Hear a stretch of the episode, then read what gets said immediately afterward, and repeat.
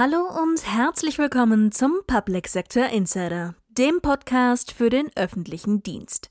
Mein Name ist Tanja Clement und wie letztes Mal schon angekündigt, habe ich Ihnen heute ein paar Einblicke in den Europäischen Polizeikongress, kurz EPK, mitgebracht.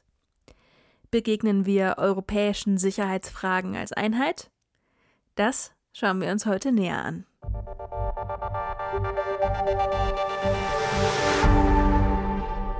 Auf dem EPK kommen jedes Jahr Vertreterinnen und Vertreter von Sicherheitsbehörden, Dienstleistern und aus der Politik zusammen, um über die nationale und europäische Sicherheitspolitik zu sprechen. Themen gibt es viele. Auf dem blauen Sofa hat Dr. Eva Charlotte Proll ein paar davon für uns eingefangen. Hier spricht sie mit Dr. Andreas Attenberger, Forschungsleiter Digitale Forensik bei der Zentralen Stelle für Informationstechnik im Sicherheitsbereich, kurz CITES. Herzlich willkommen hier bei mir auf dem blauen Sofa. Vielen Dank für die Einladung. Ich freue mich sehr, heute gemeinsam ein paar Themen aus der digitalen Forensik zu sprechen. Genau, und über die CITES, denn die Behörde entwickelt und testet ja Strategien, technische Lösungen sowie Werkzeuge mit Cyberbezug und gemeinsame Projekte für die deutschen Sicherheitsbehörden. Welche technischen Innovationen, die Sie so in Ihrem Alltag erlebt haben, haben Sie bisher am meisten beeindruckt? Also wenn ich jetzt mal breit denke, also nicht nur die Arbeit in der Behörde, sondern ganz allgemein im Alltag, denke ich in letzter Zeit die Möglichkeiten mit der KI, der künstlichen Intelligenz, ähm, die einfach so stark jetzt fortgeschritten sind. Wir haben die Spracherkennung, die jetzt relativ gut, ich sage natürlich nicht immer, aber relativ gut funktioniert. Wir haben Bild-Video-Erkennung und Dinge, die wir selber nutzen können. Gerade ist ChatGPT ja groß im Gespräch, da weiß man noch nicht, was kommt. Ich glaube, ein bisschen Vorsicht an manchen Stellen ist angebracht, aber prinzipiell diese Entwicklung, dass wir das auf unseren Smartphones, also in kleinen Geräten im Alltag so einfach und kostengünstig nutzen können, was früher große Rechnersysteme war und ähm, kaum für einen Endnutzer ähm, umzusetzen war. Das finde ich die größte Entwicklung, die genauso natürlich auch Konsequenzen für die Polizeiarbeit dann mitbringt, wo wir auch konfrontiert sind in der Behörde wiederum. Und innerhalb der Behörde gilt das dann genauso oder sind es dann auch noch andere technische Innovationen, die Sie überraschen? Also gut überraschen. Manches kann man natürlich so mit so einem Blick in der Computerindustrie ein bisschen voraus in diese Integration. Also ich hatte es schon erwähnt, hängt mit, was wir alles auf den Smartphones machen können zusammen, aber auch, dass ich so viel Rechenleistung auf kleine Chips bringe, das heißt Internet of Things, Embedded Systems. Und da sind wir dann auch dort, wo wir in der Behörde konfrontiert sind, dass wir eine Vielzahl von Geräten in der digitalen Forensik kennen müssen oder zumindest wissen müssen, ähm, wie kommen wir an Informationen, die gespeichert sind, wenn diese Geräte aufgefunden werden bei Ermittlungen. Wir sprechen ja schon einige Jahre über das Thema digitale Forensik. Und worin liegt Ihrer Meinung nach die größte Veränderung bei diesem Thema? Also auch diese Geschichte, was ich gerade erwähnt habe, dass wir so viele Geräte haben, viele sehr kleine Geräte, die hoch integriert sind. Das heißt, ich kann die gar nicht mehr mit einfachen Mitteln jetzt an einem technischen Arbeitsplatz zerlegen, sondern ich muss teilweise wirklich große Gerätschaften vorhanden haben, was wir auch bei der CITES haben. Und dann noch diese Geschichte, alles ist auch vernetzt. Das heißt, ich bin mir noch nicht mal sicher, welche Informationen fließen noch in verschiedenen Richtungen in die Cloud ab wir in der digitalen Forensik müssen deswegen diesen Blick ein bisschen behalten auf quasi die ganze Menge an, an, Informationen, an digitalen Daten, die auffindbar sind bei Ermittlungsverfahren, die an einem Tatort vorhanden sein können, wo auch Schulung und Erfahrung nötig ist, um überhaupt die Ermittler auch entsprechend aufzuschlauen, auf was alles da geachtet werden muss. Sie sind ja auch ähm, Forschungsleiter für das Themenfeld Big Data. Was konkret machen Sie in dem Bereich? Also gibt es auch genauso ganz viele verschiedene Themen.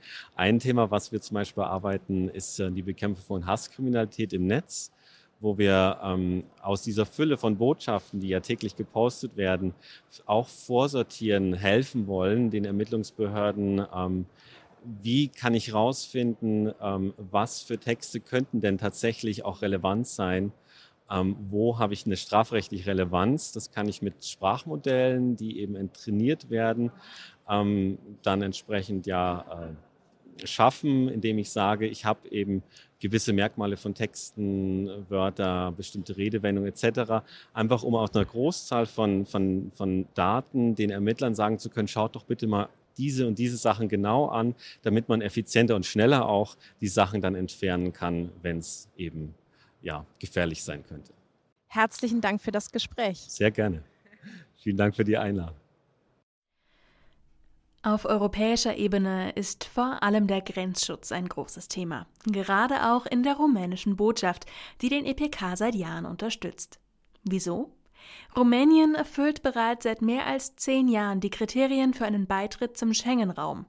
Aber dafür braucht es eine einstimmige Entscheidung aller EU-Mitgliedstaaten und die blieb bisher aus. Für Rumänien ist das mitunter problematisch. Da das Land noch nicht zum Schengen-Raum gehört, kommt es wegen der strengeren Kontrollen zu langen Wartezeiten an den Grenzen. Außerdem investiere Rumänien viel Geld in die Sicherung der EU-Außengrenze, betont Raed Arafat, Staatssekretär im Bukarester Innenministerium, auf dem Empfang am Vorabend des EPK in der rumänischen Botschaft in Berlin. Auch mit Blick auf den gewünschten Beitritt zum Schengen-Raum sagte Arafat, es ist viel besser, als Union und Einheit zu arbeiten, als separat und alleine. Ein Beitritt sei nach Angaben des rumänischen Innenministeriums vielleicht im kommenden Herbst möglich. Schalten wir noch einmal zurück zum blauen Sofa. Dort spricht Frau Dr. Proll gerade mit Jörg Lehnert. Er ist in der Berliner Senatsverwaltung für Wirtschaft, Energie und Betriebe Teil der Geldwäscheaufsicht. Herzlich willkommen hier bei mir auf dem blauen Sofa. Herzlichen Dank für die Einladung.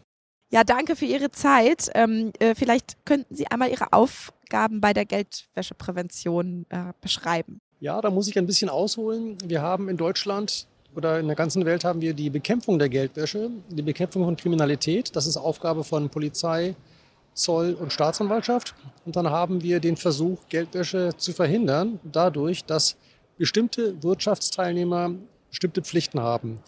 Sie müssen zum Beispiel Ihre Kunden identifizieren. Sie müssen, eine, Sie müssen fragen, warum macht ein Kunde diese Transaktion.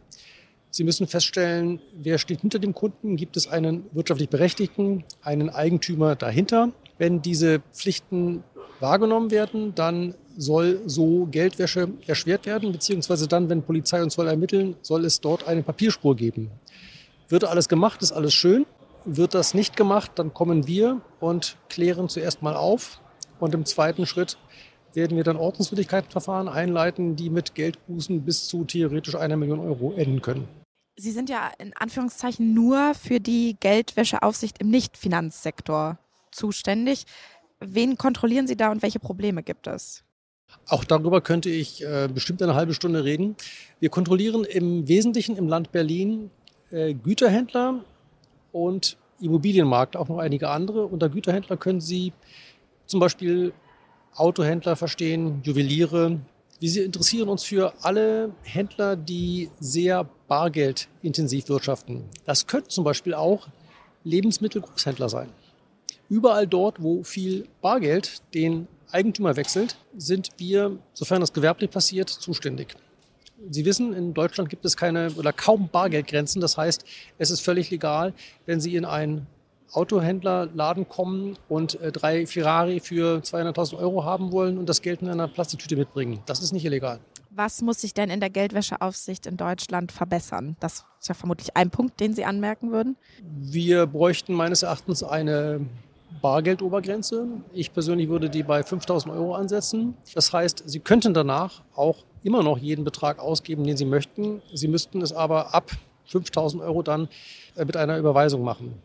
Jetzt können Sie mit Ausnahme von Grundstücken, die können Sie seit einigen Monaten nicht mehr in Bar erwerben, können Sie alles in Bar in unbegrenzter Höhe erwerben. Das wäre ein Punkt.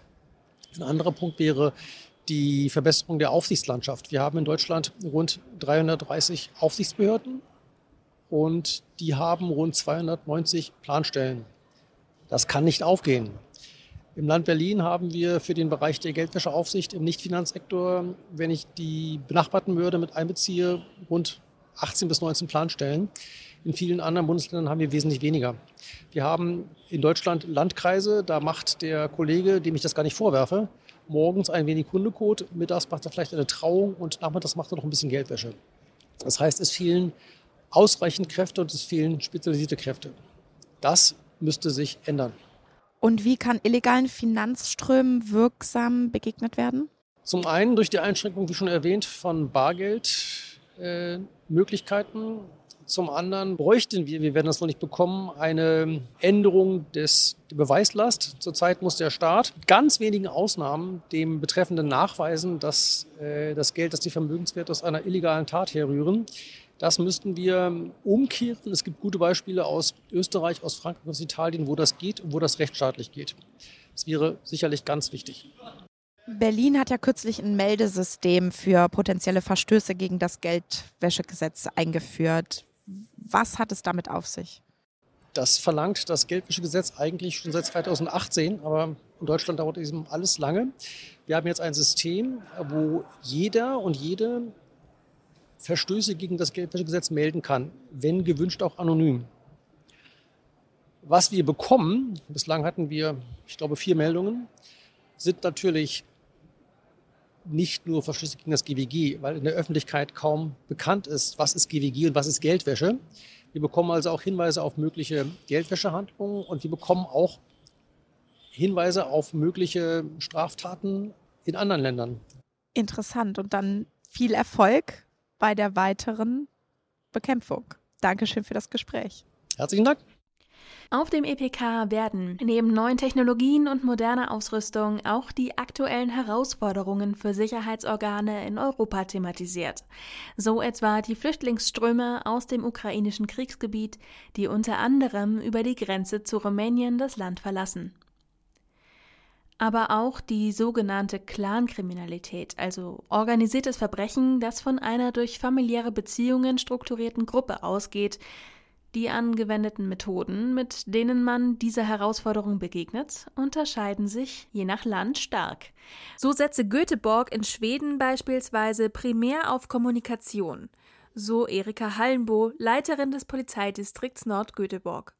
In Deutschland gilt dagegen unter anderem das auf verstärkter Polizeipräsenz und Kontrollen basierende Duisburger Drei-Säulen-Modell als vorbildlich. Wenn Sie mehr zu einem der Themen auf dem EPK wissen wollen, dann finden Sie die Nachberichte auf www.behörden-spiegel.de und in der Behördenspiegel Mai-Ausgabe. Bevor ich mich aber für heute von Ihnen verabschiede, schauen wir noch für ein letztes Interview auf dem blauen Sofa vorbei. Diesmal zu Gast Rita Schwarzelühr-Sutter, parlamentarische Staatssekretärin bei der Bundesministerin des Innern und für Heimat. Herzlich willkommen hier bei mir auf dem blauen Sofa. Ja, freue mich hier auf dem schönen Sofa zu sitzen, im Polizeiblau. Genau, im Polizeiblau. Frau Staatssekretärin, welche Auswirkungen haben Migrationsbewegungen in die Europäische Union und die irreguläre Sekundärmigration im Schengen-Raum für Deutschland? Ist natürlich schon eine Entwicklung, äh, die seit 2016 äh, einen hohen Migrationsdruck erzeugt auf Europa, insbesondere auf Westeuropa und somit auch auf Deutschland. Und deswegen ist es wichtig, dass wir gemeinsam auch äh, handeln. Ähm, das ist einmal auf europäischer Ebene der äh, Grenzschutz an den Außengrenzen. Da ist Frontex ein wichtiger Partner und natürlich auch, dass wir hier in Deutschland jetzt auch nochmal neu die Binnengrenzkontrolle zu Österreich haben. Wir haben an den anderen Grenzen äh, die Schleierfahndung und äh, uns ist auch wichtig mit unseren anderen ähm, Schengen-Staaten zusammenzuarbeiten, eng zusammenzuarbeiten und gleichwohl auch gegen Schleuser auch vorzugehen. Das geht national, aber auch natürlich vor, vor allem auf europäischer Ebene. Wie sollte sich aus Ihrer Sicht die europäische Grenz- und Küstenwache Frontex weiterentwickeln? Na, Frontex ist äh, ganz wichtig, neben den Mitgliedstaaten selber äh, ein operativer, mit ihren operativen Einsätzen. Und äh, für uns ist auch wichtig, dass die Frontex-Verordnung äh, vollständig umgesetzt wird.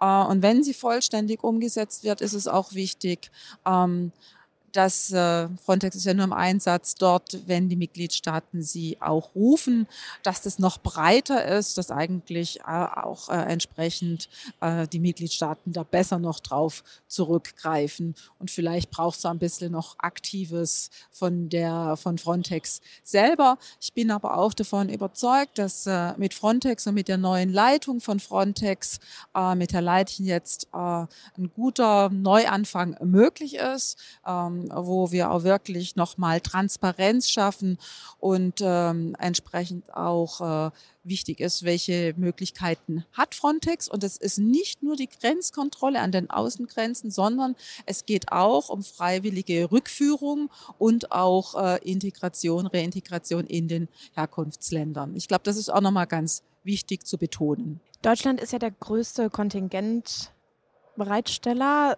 Soll das weiter ausgebaut werden?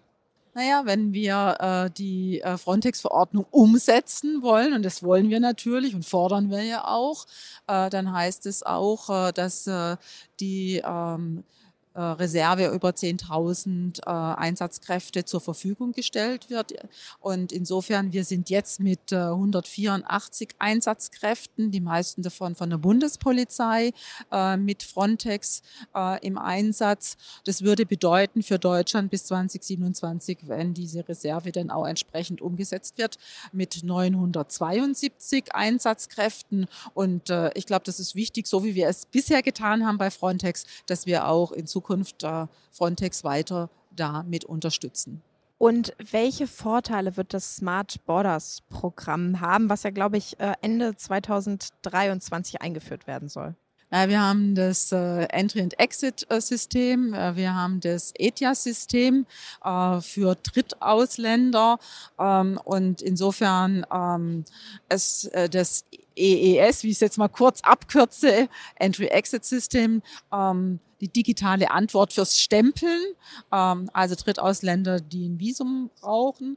Und ähm, natürlich auch bei ETIAS, da geht es um die ähm, Informationen und Genehmigungsinformationen, äh, entspricht ESTA und ETA, also ESTA von USA und ETA. Auch das ist wichtig, weil dann die Daten ähm, biometrische Daten auch vorhanden sind und wir dadurch äh, einerseits ähm, es schneller abwickeln können an den Grenzen, auf der anderen Seite aber auch äh, die Sicherheit äh, nicht vernachlässigen, sondern erhöhen. Also Systeme, die mehr Sicherheit bieten. Wir wissen, wer einreist, wir wissen, wer ausreist, wir wissen, wer länger da bleibt äh, und gleichzeitig aber auch äh, entsprechend äh, äh digital auch uns auf den Vordermann bringt.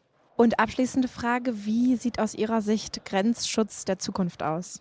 Na, es gibt das Potenzial äh, natürlich äh, der Digitalisierung auch hier zu nutzen mit den Informationen. Äh, da ist, äh, sind biometrische Daten auch wichtig und was ich gerade gesagt habe mit dem EES und ETIAS. Aber es wird auch in Zukunft so sein, bei aller KI und bei aller Digitalisierung, äh, der Mensch und insofern auch äh, unsere Bundespolizistinnen und Bundespolizisten entscheiden und stehen ja auch in Verantwortung und es wird sie unterstützen, aber es wird sie nicht ersetzen. Ganz herzlichen Dank für das Gespräch. Sehr gerne und noch viel Erfolg. Dankeschön. Das war's für heute. Nächste Woche hören wir uns wieder, dann mit einer regulären Folge. Vielen Dank fürs Zuhören, machen Sie es gut und bis dahin. Thank